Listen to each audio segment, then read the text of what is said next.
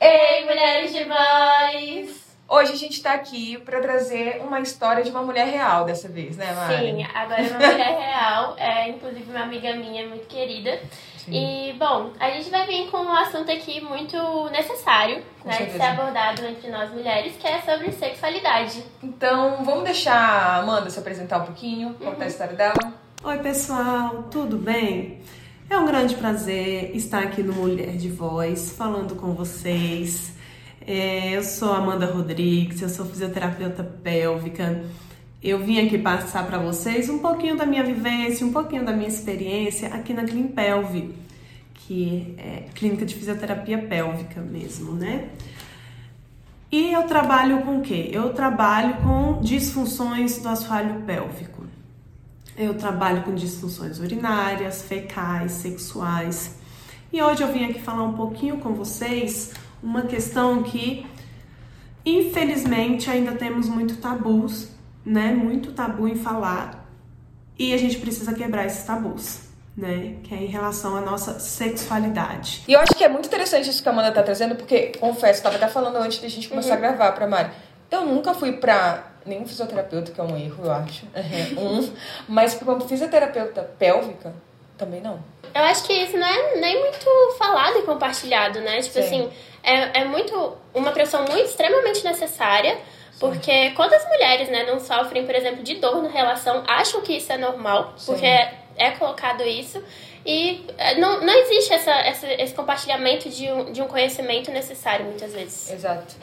Então a gente vai contar um pouquinho sobre essa história da Amanda, mas principalmente esse convite que a Amanda fez pra gente, né? Uhum. Falarmos sobre essa sexualidade, o corpo da mulher e o prazer feminino. Então corta pra mais uma história de voz. Bom, gente, sexualidade, né? Fiquei pensando aqui é, sobre nossa ideia. Eu tava, nesse último final de semana, Bia, eu tava até fazendo uma, uma formação em, sex- em sexualidade, né? Uhum. E uma coisa que a professora começou a falar, que eu acho que foi uma um grande, uma, uma grande reflexão que eu tive, é do significado do sexo, assim, porque é, ela até fez essa brincadeira, né? O que, que você pensa quando você. Quando se fala de sexo, assim? Qual a primeira coisa que surge na sua cabeça? E muitas mulheres trouxeram amor. A palavra amor. Exato, exato. Porque é isso, né? Pra gente o sexo, ele é um dos pontos dessa relação amorosa. Exato. Então, assim, e, e como que é interessante? O amor, eu preciso fazer sexo só com quem eu amo. Sim.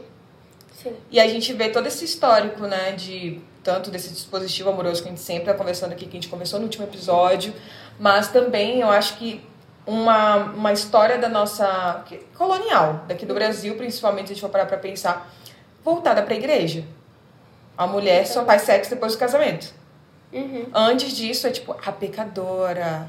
Sim. E tem que ser pura. Sim. Acho que, né, esse lugar do amor como um lugar puro, bonito. Aí é permitido fazer o sexo. Exato. E é, é até interessante, assim, porque ficou muito na minha cabeça uma frase que, que foi colocada, né? De é, que as mulheres fazem sexo pra conseguir amor e os homens fazem. é, dão amor pra conseguir sexo. Ela tava trazendo esse, tipo, minha cabeça foi assim, porque. É, é uma coisa que é muito colocada, né? Tanto a- a- as mulheres, pelo dispositivo amoroso, que é uma coisa que a gente normalmente traz, traz aqui, essa teoria da Valesca, é, é esse dispositivo que faz a busca pelo amor, quanto o homem também nesse espaço de virilidade. Então, ele precisa estar ali é, provando sua virilidade através do sexo, né? E o, o quanto de sofrimento não existe dentro dessas duas, desses dois espaços. E é isso, isso que, eu- falando até da Valesca, né? O dispositivo da eficácia pra ele. Ele tem que ser esse cara que performa. Uhum. Ao mesmo tempo, eu achei interessante isso que ela falou. Ah, ele, ele dá amor pra isso, mas e é um amor bem duvidoso, né? Esse Sim. significado de amor que a gente pode questionar várias vezes. E a gente pode até falar depois mais sobre isso, sobre aquele tudo sobre o amor do Uhum. livro. Que é isso, assim, que amor que esse cara tá dando? Isso realmente é amor? Porque normalmente não é, e mesmo assim ele consegue o que ele quer. Sim, completamente. E é, é muito tirado esse espaço, né? É, da mulher de eu também quero sexo. Uhum. E tipo assim, qual o problema de querer sexo? Foi até uma. é, São coisas que a gente vai observando assim na nossa vida. Muitas das minhas amigas é, falam algumas vezes, ai, mas eu tenho vergonha de ir na farmácia e comprar uma camisinha. Aham. E comprar só uma camisinha. E tipo assim, às vezes eu até compro, mas eu tenho que comprar alguma outra coisa pra não ficar na cara que o que eu, eu estou indo até lá pra comprar uma camisinha, por exemplo. Um preservativo, né? Um, um- algo que vai cuidar da saúde dela. E assim, por que que tá tudo bem você ir lá comprar um remédio que é pra cuidar da sua saúde, mas quando é um preservativo, Que é, também é pra que sua é, saúde. que é também pra sua saúde, você não pode comprar. Exato, Né? exato. Porque também não é esse lugar do ativo e passivo. Acho que tem isso também, né? Sim. A mulher, a total passiva. Isso a gente tá falando de uma relação hétero afetiva, né? E Uhum. aí quando a gente vai pra outras relações, o tabu é ainda maior. Com certeza. E a falta de informação é muito maior ainda, né? Uhum. Porque é isso, ah, mesmo que em relações, lésbicas, seja uma relação muito mais saudável, a gente tenha dados, ainda precisam se proteger, ainda precisamos falar sobre prazer, a gente ainda precisa falar sobre, é, acho que métodos contraceptivos, e nada disso é falado. Sim. E é, é uma coisa muito a se pensar, né? Porque tem, por exemplo, é, métodos, no caso o preservativo, Uhum. né? A, a camisinha, que protege não só contra a gravidez, mas contra IST. É E aí eu, eu fico pensando assim, não existe isso pra, pra relações é, não, não heteronormativas. Não existe, tipo, pra, pra lésbicas, por exemplo, um, um preservativo. Tem, um prese- tem só E, tipo, o, o ca- camisinha feminina, né? Exato. E, Que- tipo, né? Exato, é difícil. Eu acho que a gente tá vivendo ainda um momento. que- de novo, e ninguém fala sobre isso. Só Uhum. É. fala sobre o cara com a camisinha. E é um cara com uma camisinha que a gente sabe que é bem. Pre... que não dep- e, acho que isso é um perigo pra gente, né? Uhum. Que não depende tanto da gente. Exato. É um lugar ali que, que a gente tem que confiar nesse outro. Exato. Eu acho que tem muitas mulheres até que também têm dificuldade de se relacionar e de pensar em fazer sexo porque tem dificuldade de confiar. Não, com certeza, sim, é sem dúvida, porque é uma coisa que vai depender do outro. E quantas mulheres não são violadas também nesse espaço, né? De tipo, porque, assim, tá inclusive na lei da Maria da Penha que tirar o preservativo durante a relação sem o consentimento da outra pessoa é uma forma de violência.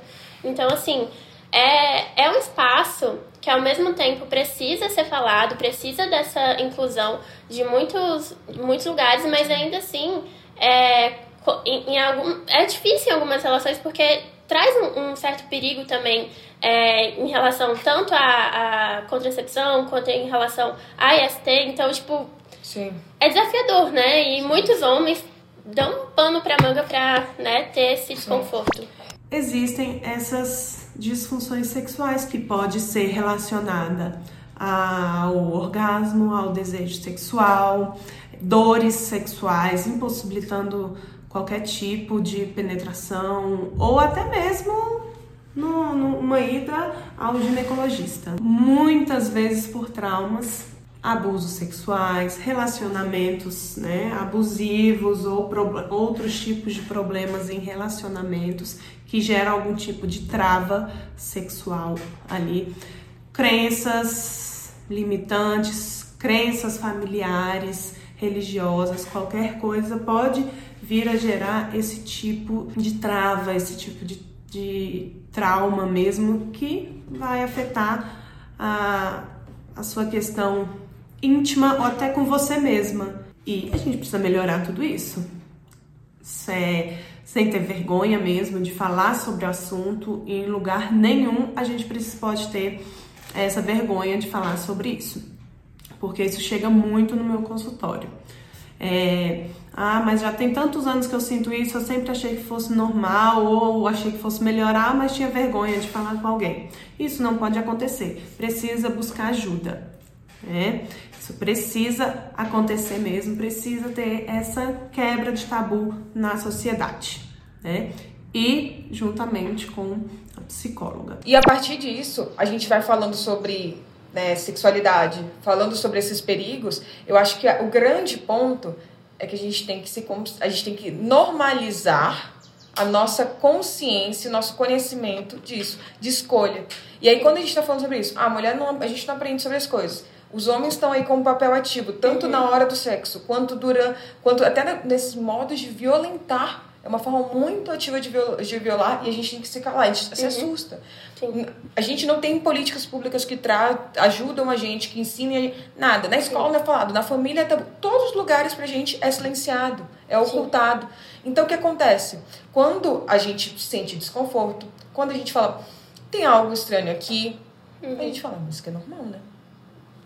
É, é o normal, porque eu não posso, eu não posso nem chegar, às vezes tem vergonha até de falar pra uma amiga, gente, doeu aquela vez assim. Ah, mas dói mesmo. Dói mesmo? O que que tá acontecendo? Eu acho que isso a Amanda falou muito bem, né, no, no vídeo dela. Sim, ela trouxe bastante isso, porque realmente é o que muita. Foi até uma conversa que eu tava tendo com ela, né? E que é trazido isso, que a mulher muitas vezes percebe que aquela dor não é normal quando ela vai fazer o exame ginecológico. E aí a médica traz isso. Ah, mas você, você sentiu dor? Ou às vezes ela, nem é ela própria que traz, né? Às vezes solta um ai assim, e aí fica aquilo, né? Mas não traz, nossa, mas senti dor. Hum, Quando tem uma, um, todo um geral que fala, não, mas é normal sentir dor. É, você vai sentir dor. E até por conta de toda essa questão estrutural, né? De tipo, é impuro, não é certo, é, é- enfim, né? Tantas coisas que colocam em cima disso. É, do, do prazer pelo prazer, né? Do corpo ali, pra mulher ser uma coisa muito. Não é um lugar meu, é um lugar do outro. E de novamente doar, doar Sim. para o outro, né? Sim. É, e, e eu realmente acho que quando a gente tem que começar a pensar sobre sexualidade, pensar sobre essas disfunções sexuais até que ela trouxe, Uhum. é, é importante a gente ter espaço. Porque você, por exemplo, te, teve várias coisas que ela foi falando no vídeo que eu fiquei, gente, mas eu não, não sabia disso. Como assim? Teve uma hora que você estava falando, ah, pode ter a questão do af- afrouxamento, flexibilidade, eu nem lembro o que você falou. É que. É tipo. Afrouxa mesmo o- a musculatura, né? Uhum. Exato. E o quanto que isso pode gerar dor. Sim. E pode ser desconfortável na hora do, do sexo. Então, assim, é uma coisa que a gente, né? Não, não fala. É isso, né? Não, simplesmente não se fala. E aí a gente vai aprender onde isso, né? Uhum.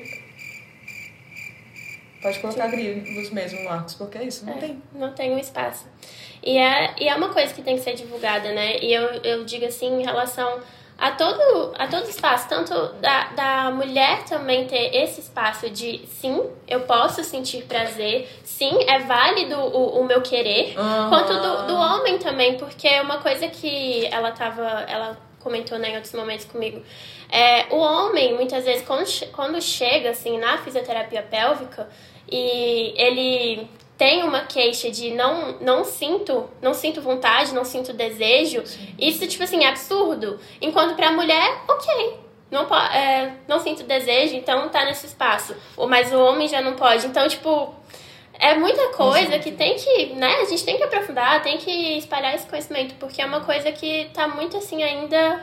E eu acho que isso que eu tava, né, a gente tá falando, ah, a mulher não aprende em lugar nenhum. O homem aprende em um lugar. Sabe qual lugar? Filme pornô. Sim. Na pornografia. Que é um lugar que não existe. Sim. É tipo assim, é que nem assistir Marvel e falar, é assim que eu vou aprender a fazer uma coisa. Não, não dá. Sim. É- Completamente idealizado. Só que é o que aprende-se, né? E aí, e isso, ou por essa socialização de homem para homem, que é muito violenta, que vários Sim. deles também sofrem violência no meio disso, né? Aham. E eu acho que, que todo essa, esse lugar ainda do sexo, ele tem todo um histórico de violência mesmo. Sim. Sim. Se a gente for parar pra pensar. Né? Ele, ele carrega um, um, um peso. Eu fico pensando até no, naquele início, assim, por exemplo, da escravidão. Que, Início do Brasil, bem entre aspas, tá, gente? Da, da, da época colonial, mas. Que era exatamente, né? As mulatas são as mulheres pra gente transar. Uhum. E aí, gente, era. E é, é tão. Até o nome mulata é uma coisa né, problemática, mas era isso. Colocava-se, de novo, essa mulher como objeto. Aí a mulher branca pra casar, mas ela não sente desejo. Ela é simplesmente uma, um objeto também branco ali pra performance de troféu. Sim, e, e totalmente passivo naquele espaço, né? Completamente, assim. É até uma coisa que eu, eu fico refletindo bastante nesse, nesse lugar da mulher não saber o que de fato gera desejo. Porque é sempre o, o, o desejo do outro, o quanto, de que forma o outro quer, de que forma ele acha que é certo, ou a receita do outro, que você não para pra pensar, explorar o seu corpo. Quantas mulheres não conhecem sua própria vulva? Que não olha. Não olha. Uhum. E tem isso também, né? Eu, às vezes eu incentivo algumas clientes pra falar, vai, por que você não começa sentindo prazer contigo? Tenta e fala, não me sinto à vontade. Não me sinto à vontade. Por... aí a gente vem, eu acho que para esses pontos que a gente está falando. É importante a gente pensar em questões físicas, corpo, né? E realmente pode ter alguma coisa no corpo da pessoa que ela nem sabe, que é por isso que ela se não se sente à vontade. É importante buscar os profissionais. Existe toda essa questão cultural que a gente está trazendo do, da moral, né? O que, que é moralmente aceito para uma mulher e para um homem estar Sim. fazendo durante essa, esse prazer e essa vida sexual dele, seja sozinho ou, ou com pessoas. E toda essa questão psicológica, né? Crenças pessoais, crenças de, que, que são impactadas pela sociedade, né? Mas crenças pessoais, da família e tudo mais, que vai impactando como essa pessoa vai se sentindo à vontade ou não. E aí a gente também tem que trazer, tem todo um histórico dentro da própria família que, infelizmente, e olha que são os dados ainda insípidos, né? Porque muita gente não ainda não, não denuncia. Sim. Mas violência infantil, sexual, é gigantesca.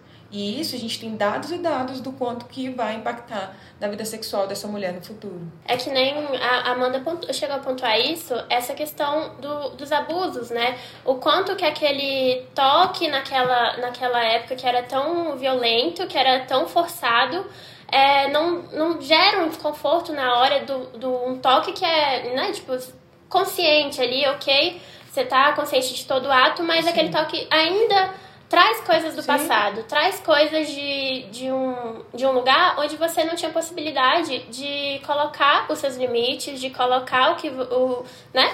Toda o essa medo de acontecer respeito. de novo. Exato. né? Essa, é- é- essa revitimização constante que essa mulher vai viver. Sim. É, é- é péssimo, mas eu acho que fala sobre esse, esse espaço de agora. E eu acho que é importante cuidar desses, de si. Porque também viver tudo isso, mesmo que seja uma grande bosta, é, assim, eu acho que é uma coisa que a gente está lutando tanto para mudar, é, também não precisa ser o ponto final dessa mulher. Né? A partir daí ela não precisa dizer, eu não tenho mais prazer, eu não sinto mais prazer. A gente também precisa entender que sentir prazer sexualmente não é só penetração.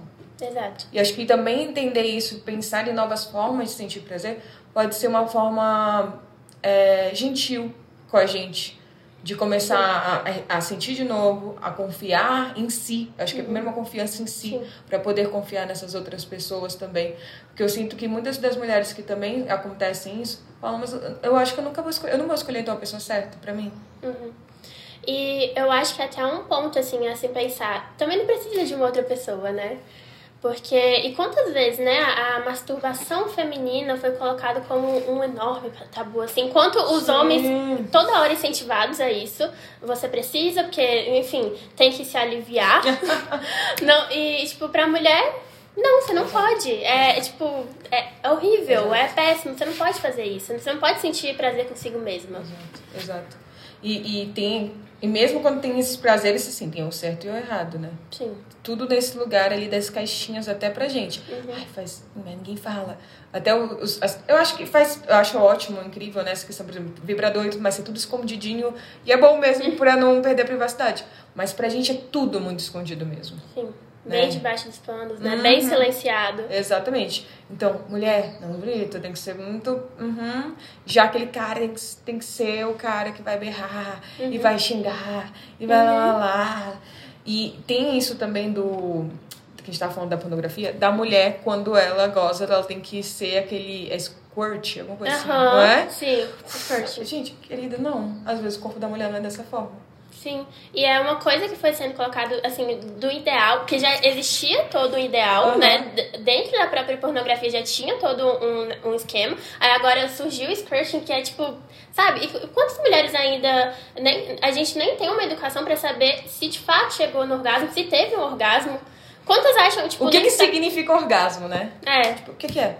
Então, ó, eu tava até pensando sobre isso, Bia, porque assim, ainda que seja um processo muito pessoal, eu fico pensando, né, tipo, tá, mas e, e o conhecimento sobre isso, assim? Porque é pelo que a- o pessoal, né, que estuda sexologia fala e traz, é que é, é como se fosse um espirro, assim, é um espaço que você tem uma enorme excitação, Aham. chega a um certo descontrole, e aí que eu, a- aí que eu queria chegar, né, o ponto que eu queria chegar. Esse, descon- esse descontrole pra gente não é permitido. Não. E aí, tipo, quando eu descobri isso, eu fiquei assim, caraca, faz muito sentido. Porque os processos fisiológicos dentro do pro homem e pra mulher basicamente são os mesmos. Uma excitação enorme, um prazer enorme, Uhum. chega a um momento que você tem um descontrole e aí um relaxamento logo em seguinte, é logo seguinte. Sim. Só que pro homem, esse espaço de descontrole É, super. é lindo, maravilhoso. Sim. E pra mulher, ter um descontrole? Ter um, ter um negócio ali na perna ou sentir vontade de gritar? Como é que é esse descontrole? É permitido? E aí é onde trava normalmente. Chega uma enorme Que ela vai e... e, e volta. Travou. Caraca, total. E é um momento ali, muitas vezes, em que a mulher sente uma dor, por exemplo. Porque tá muito sensível, tá ali um, um lugar, uma parte do corpo extremamente sensível. Você, tipo assim, não se permite chegar nesse descontrole, nesse, Uhum. né, que nem um espirro, por exemplo, tá ali. E trava, parou. É, é isso, né? Você se- segura o espirro. É, Opa, não, não vou. É, exato. Não posso. E eu Sim. não posso. É, eu não posso. Não posso ter esse momento de controle. E não é consciente, né? Tipo, ah, eu não É. posso. era- É tanta coisa levando essa mulher a chegar nesse lugar. Sim, Nossa, total. Faz todo sentido. sim. Eu nunca tinha parado pra pensar nisso. Pois é, quando eu descobri, assim, eu fiquei, caraca, é, realmente, assim, não tem como falar de sexualidade sem falar de gênero. Não tem como. E é isso, né? O descontrole masculino, ele tá muito já na caixinha do que significa descontrole masculino.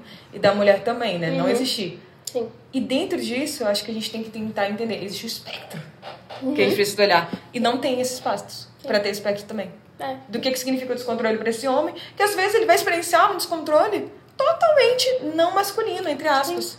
Né? Uhum. E aí, quando. E, quanto a- e acho que também pode ter várias disfunções por conta disso. Uhum. O homem falar, por exemplo, sobre ejaculação precoce, você não é homem suficiente.